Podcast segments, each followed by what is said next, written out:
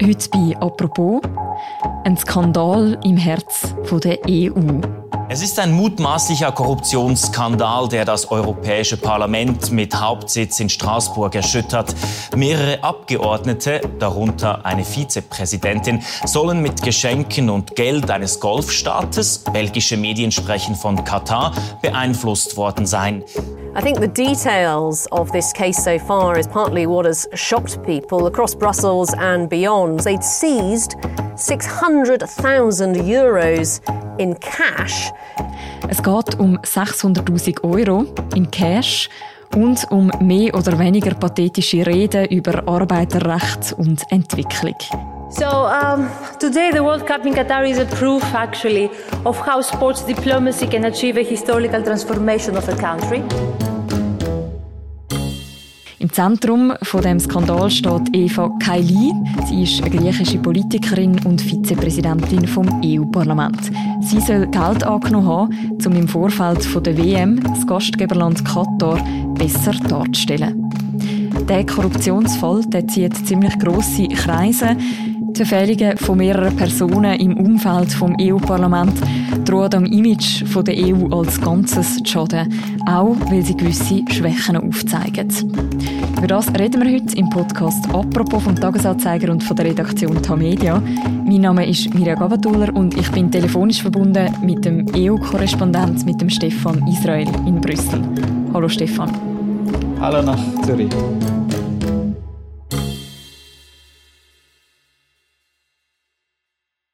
Stefan, seit ein paar Tagen ist das Gesicht von einer griechischen Abgeordneten vom EU-Parlament sehr sichtbar in den Schlagzeilen. Eva Kaili, wer ist sie? Ich muss ehrlich sagen, dass mir der Name bis zu dem Wochenende, wo sie allerdings sehr prominent worden ist, plötzlich kein Begriff war. Das ist sicher in Griechenland anders. Also dort hat man sie kennt eben als Fernsehmoderatorin, als so kommende Star, Studium in Harvard und so weiter. Also eine prominente Persönlichkeit, die 2014 erstmal ins EU-Parlament gewählt worden ist für PASOK, also für die griechischen Sozialisten. Und wo so ein bisschen modernes Bild hat von Griechenland wahrscheinlich darstellen und wo sie auch wahrgenommen worden ist. Sie ist dann gewählt worden als eine von den 14 Vizepräsidenten vom EU-Parlament. Also eben, das muss man sagen, es gibt 14 von denen, darum kennt man natürlich nicht immer alle. Mhm. Ja, das hat auch mit, mit der Vielfalt von dem Parlament zu tun. Insgesamt das ist es ein sehr grosses Parlament. Aber jetzt tatsächlich ist sie natürlich ein Begriff.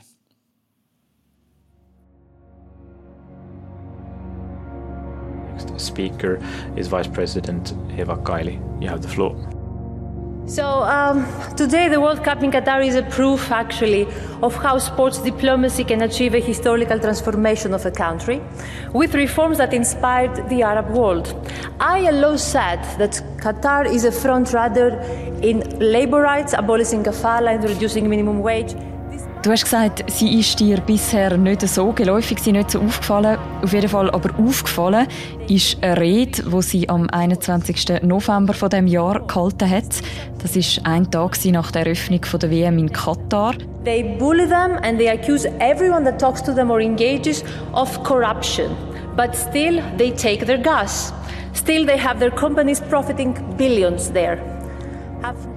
Genau, Parlament hat zum Beginn, praktisch am Tag nach der Eröffnung der WM, eine Resolution verabschiedet zu den Umständen eben auch von der ähm, WM und all den Problemen, wo man im Vorfeld ja viel geredet hat über Unfälle, Arbeitskräfte von den Wanderarbeitern zum Teil, wo einige auch gestorben sind. Und zur Überraschung hat eben Eva Kaili dort eine Verteidigungsrede gehalten für Katar und Fortschritt lobt von der Behörde dort, was mit Blick auf Arbeitsbedingungen, Arbeitsrecht und so weiter.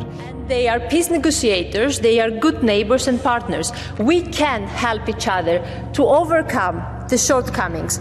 They achieved the impossible already. Thank you. Ehrlicherweise muss ich sagen, dass die Rede in dem Moment ja, vielleicht merkwürdig war, aber jetzt nicht dem weiteren Publikum nicht wirklich aufgefallen ist. Aber jetzt rückblickend liest man die Rede natürlich ganz anders. Man muss auch sagen, dass jetzt bekannt worden ist, dass die griechische Abgeordnete auch in Katar war und auch dort Auftritte hatte, die jetzt auffällig sind, rückblickend. Sie war in einem Ausschuss, wo sie eigentlich gar nicht hätte müssen sein bei einer Abstimmung, wo es darum gegangen ist, die Visumspflicht für Katar aufzuheben. Also es sind jetzt viele so Merkwürdigkeiten, die jetzt auftauchen und wo man jetzt natürlich genauer hinschaut. Mhm. Dass man jetzt da genauer hinschaut, das hat ja damit zu tun, dass Eva Kaili jetzt nicht mal einen Monat nach dieser Rede verhaftet worden ist. Now, prosecutors in Greece have frozen all assets of a Greek member of the European Parliament, Eva Kaili, who's been arrested in Belgium accused of corruption. So, Belgian prosecutors came out on Friday and said that they carried out a series of raids on properties across Brussels. They'd seized 600,000 euros in cash Festgenommen wurde auch Eva Kaili, eine der 14 Vizepräsidentinnen und Präsidenten des Parlaments. Die 44-jährige Griechin ist seit 2014 Europaabgeordnete und seit diesem Jahr Vizepräsidentin. Wurde sie von Katar gekauft? Ja, sie ist jetzt sozusagen das Gesicht geworden von der äh, Affäre, von dem Korruptionsskandal ist sicher die prominenteste Figur im Moment. Also wir wissen nicht, vielleicht tauchen andere Namen auf in Zukunft. Das ist schwer abzuschätzen.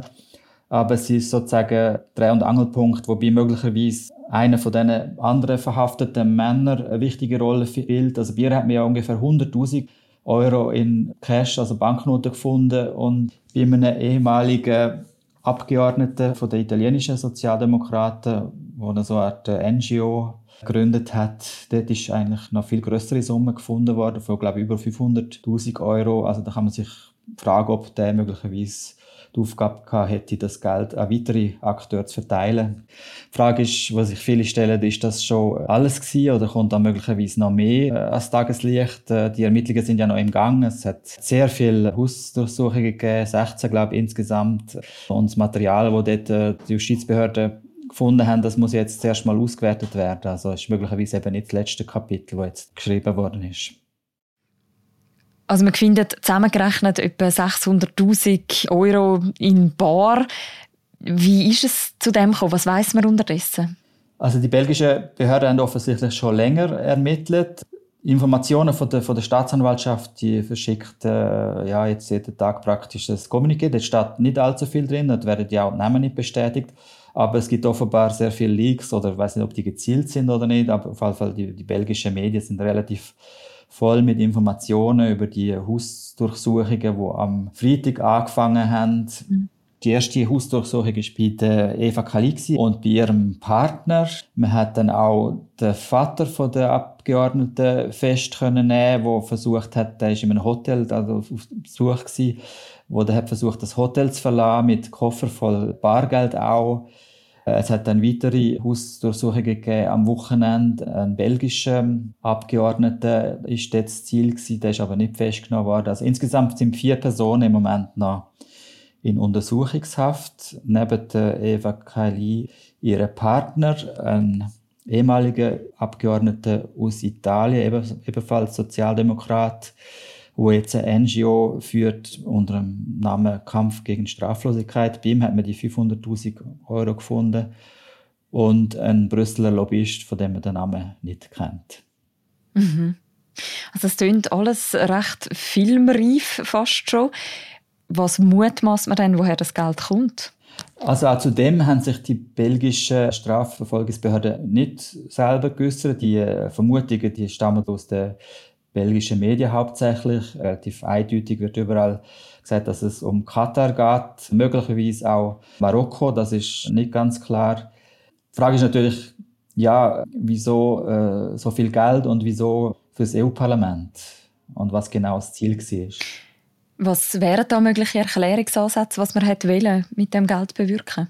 Also mich erstaunt auf den ersten Blick, also offenbar nimmt Katar das EU-Parlament wichtiger als, als viele andere im englischen Parlament ernst nehmen, aber offensichtlich, also gut, Katar, wenn es um Katar geht, spielt offensichtlich Geld keine Rolle, also es geht ja wirklich um sehr große Beträge wo eingesetzt werden, um ein paar äh, wohlwollende Statements im EU-Parlament, also es geht um Resolutionen zu erzielen. Da kann man sich fragen, ja, ist das so viel Geld wert? Aber offensichtlich, ja, ist es den Auftraggeber äh, um sehr viel gegangen, um das Image zu verbessern oder im Umfeld von der Weltmeisterschaft, wo ja immer noch stattfindet. Da haben Sie also beim EU-Parlament angesetzt. Gibt es denn für so Politikerinnen und Politiker, die in dem EU-Parlament sitzen, keine Regeln, die jetzt so etwas verhindern würden? Ja, das ist jetzt ein Thema, wo zum Teil diskutiert wird, wenn man über Lehrer redet aus der Affäre. Also wie gesagt, wir haben ja noch nicht die ganze äh, Information. Es ist auch möglich, dass, dass auch andere Akteure neu in die Affäre hineingezogen wird. Auffällig ist zum Beispiel äh, ein Kommissar äh, aus Griechenland, allerdings von der Konservativen, wo auch wiederholt in Katar war, wo durch sehr positive Äußerungen jetzt aufgefallen ist, beziehungsweise rückblickend, wenn man sich die Statements anschaut, dann wundert man sich ein bisschen über den Pathos und über die positive Einschätzungen, die er äußert. Es hat auch ein Treffen gegeben zwischen dem Kommissar und Eva Kali in Katar, wo dokumentiert ist per äh, Tweet. Manche Leute sind wahrscheinlich jetzt unglücklich oder nicht so glücklich darüber, über Sachen, was sie twittert haben oder eben auch per Foto dokumentiert haben. Aber die Diskussion ist jetzt eben, wie könnte man diese Lücken füllen, weil eigentlich sind Transparenz und Lobbyregeln relativ streng, also zumindest wenn man es vergleicht mit vielen Mitgliedstaaten und ich glaube auch mit der Schweiz. Also mhm. Kontakt mit, mit Unternehmen und, und Verbänden müssen eigentlich dokumentiert werden, gemeldet werden und so weiter. Also ein großes Defizit, eine große Lücke besteht sicher. Das zeigt sich jetzt, wenn es um Treffen geht mit äh, Diplomaten, Botschaftsvertretern, Vertretern von ausländischen Regierungen, also von Drittstaaten Dort äh, ja, hat es bis jetzt keine Meldepflicht gegeben und stellt halt fest, also nicht nur jetzt in dem Fall, dass ob das jetzt um Iran geht, China, Russland oder eben auch Katar, Saudi-Arabien, dass die Staaten sehr aktiv sind eben im Lobbying und dass man das eben bei einer Überarbeitung von diesen Lobbyregeln sicher müsste berücksichtigen.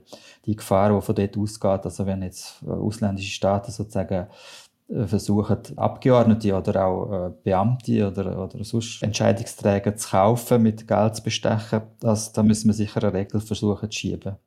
Also vermutest du auch, dass die Regeln jetzt auch werden entsprechend angepasst werden, dass man da wird jetzt schärfere Regeln nochmal einführen im Nachgang zu dem Korruptionsfall?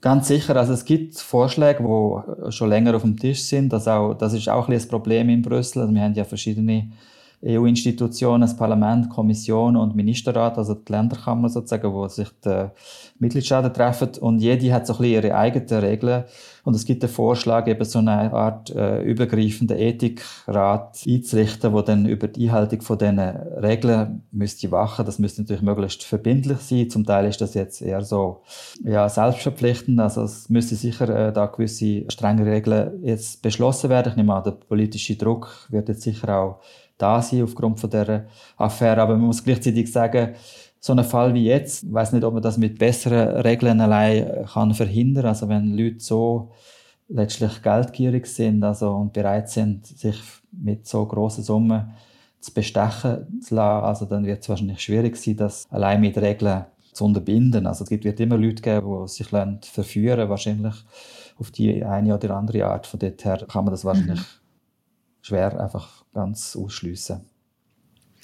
Eben, man kann jetzt das einerseits so eine Art als negativen Einzelfall betrachten. Auf der anderen Seite hast du zum Beispiel in einem Kommentar auch von einem Supergau für die Glaubwürdigkeit geredet von der EU. Was, was ist mit dem gemeint? Ja gut, das große Problem ist natürlich die Wahrnehmung, die Aussenwahrnehmung. Also viele Leute haben ja eh das Gefühl, dass Brüssel im Besonderen vielleicht und Politiker allgemein korrupt sind, sich kaufen, bestechen und so weiter. Und so eine Affäre hat natürlich das Potenzial, solche Vorstellungen oder Vorurteile, weil es gibt ja sehr viel, die große, große Mehrheit von Politikern ist ja ehrlich und schafft sehr viel, insbesondere im EU-Parlament. Das ist eigentlich ein ziemlich äh, harter Job normalerweise, wenn man das ernst nimmt. Da gibt es auch Leute, die das durchaus ernst nehmen. Und die geraten natürlich jetzt in, in Verruf. Also das fährt natürlich auf die ganze Institution ab und darum Entsprechend ist jetzt auch die Stimmung alarmiert und viele sind jetzt bemüht darum, da möglichst aufzuräumen und alles zu klären und äh, den Schaden möglichst zu begrenzen. Mhm. Und gleichzeitig gibt es ja auch schon wie einen gewissen Nährboden, nämlich dass die Klischees oder das Bild von eben diesen vermeintlich korrupten Behörden im EU-Parlament. Warum verfangen die Bilder so dermaßen gut? Ja gut, Klischees sind natürlich immer populär, muss man ehrlicherweise sagen. Und dann kommt natürlich dazu, dass EU, das EU äh, als solches ist ja doch relativ für, für, die meisten Leute weit weg, ist abstrakt und ist schwer nachvollziehbar, was da eigentlich so passiert in der Eurobubble. Und, und wenn da so eine Geschichte auftaucht, dann sind halt viel ihre Vorurteile bestätigt. Und wir haben natürlich insgesamt eben das Problem, vom Misstrauen gegenüber Institutionen allgemein, jetzt nicht nur in Brüssel, auch, auch den Mitgliedstaaten, zum Teil vielleicht abgeschwächter Form auch in der Schweiz. Also Demokratie als solches ist ja doch ein Stück weit in der Defensive unter Druck und solche Affären, die, die beführen das natürlich. Also wir haben ja auch in den letzten Jahren immer wieder Affären gehabt, jetzt nicht nur in Brüssel, in, in Deutschland im Zusammenhang mit äh, Corona, Maskaffären, wo, Politiker zum Teil aus Parlament auch eben beteiligt sind an komischen Deals, die sich dann bereichert haben mit Beschaffungen. Im Europarat hat es auch politische Einflussnahme gegeben, wenn ich es richtig im Kopf habe, äh, Aserbaidschan. Und in der Schweiz haben wir auch schon äh, Vorwürfe von politischer Einflussnahme, soweit ich mich erinnere, aus Kasachstan. Also das ist jetzt nicht so eine einmalige Sache, aber Brüssel bietet sich halt an, dass es weit weg ist und für, für das große Publikum sowieso schon per se sehr undurchsichtig, was da abläuft. Mhm. Hat es dann auch entsprechende Reaktionen jetzt gegeben? Ja klar, die Affäre ist natürlich äh, gefundenes Fressen für, für Leute wie Viktor Orban, also der rechtsnationalistische Regierungschef von Ungarn. Äh, der Orban befindet sich ja im Clinch mit Brüssel um, um äh, Geld, also Brüssel und die EU-Staaten wollen ihm Geld sperren, weil der Vorwurf ist ja, dass, dass in Ungarn eben Korruptionsbekämpfung nicht funktioniert, dass das Geld vom, vom europäischen Steuerzahler, muss man sagen, für Projekt, Infrastrukturprojekte in Ungarn oft die Taschen von von Freunden und Familienangehörigen vom Orban fließen und er hat jetzt eben einen ironischen oder äh, sagen wir mal spöttischen Tweet abgesetzt und äh, sozusagen gesagt, ja, schaut an, das EU-Parlament ist ja selber korrupt. Dazu muss man natürlich sagen, dass das, der Vorwurf in Ungarn lautet ja, dass dort eben Korruption systemimmanent ist praktisch, also Kontrolle funktioniert nicht mehr. Und anders als jetzt in dem Fall in, in Brüssel gibt es eben keine Justiz, die dann traut. Auch ehrlich muss man ja sagen, das passiert nicht allzu oft, dass Abgeordnete so über Nacht festgenommen werden. Also ich weiß nicht, ähm, wir sind einfach kein, nicht viel Fälle bekannt, wo das passiert. Und in Ungarn ist das sicher nicht möglich. Also dort versandet eben solche Ermittlungen in der Regel und werden eben nicht verfolgt. Und von dort her ist der Sport natürlich ja nicht wirklich äh, angebracht, aber der Orban hat sicher sein Publikum, wo das äh, wo wahrscheinlich applaudieren wird und sagen, ja, hat recht, hat er. Mhm. Kann man denn schon abschätzen, was das wird für einen Schaden bedeuten für das EU-Parlament oder auch für die EU, für ihre Glaubwürdigkeit? Ja, ich denke schon, dass der Schaden massiv ist. Also vielleicht zum Teil eben auch nicht ganz gerechtfertigt, weil wie gesagt, der, der Fall wird jetzt aufgearbeitet und möglicherweise ja, wird das alles ausgeleuchtet bis ins letzte Detail. Solche Affären, die bleiben natürlich haften und da werden sich die Leute auch in einiger Zeit möglicherweise bei den nächsten Europawahlen, wo ja schon übernächstes Jahr sind, werden sich möglicherweise daran erinnern, an die Geschichte wo dann schon ein Zeitchen zurückliegt. Also der Schaden ist sicher massiv für Glaubwürdigkeit und es trifft eben alle, auch die, die, sagen wir mal, ehrlich sind und auf so ein schmutziges Geschäft niemals würden eintreten. Also man muss sich ja wirklich fragen und wundern, wie, wie blöd kann man sie eigentlich, auch als EU-Abgeordnete, wo, wo ja doch gut zahlt ist, dass man sich dann also so lässt kaufen und dann nachher erwischt wird, wenn man irgendwie mit Koffer voll Bargeld in der Landschaft rumläuft. Also gehört eigentlich nur schon Dummheit bestraft. Danke vielmals, Stefan, für die Einschätzungen, für das Gespräch. Danke dir. Das war es, die heutige Folge von unserem Podcast «Apropos» vom Tagesanzeiger und von der Redaktion Tamedia. Wie es weitergeht rund um die Ermittlungen und natürlich die ganze Berichterstattung aus Brüssel, die findet ihr auch bei uns auf der Webseite und in der App. Wir verlinken auch noch die aktuellen Beiträge dazu. Und die nächste Folge von uns, die hören ihr morgen wieder. Bis dann, macht's gut. Ciao miteinander.